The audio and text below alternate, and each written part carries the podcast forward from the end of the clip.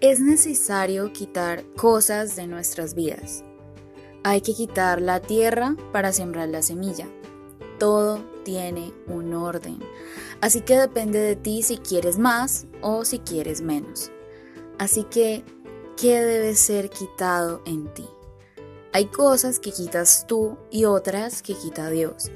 La vida en la tierra es muy corta para que te estanques y si estás con Dios, te aseguro que nunca permanecerás en el suelo, porque siempre serás levantado. Dios te bendiga, somos Veraca, estamos para ayudarte y para amarte.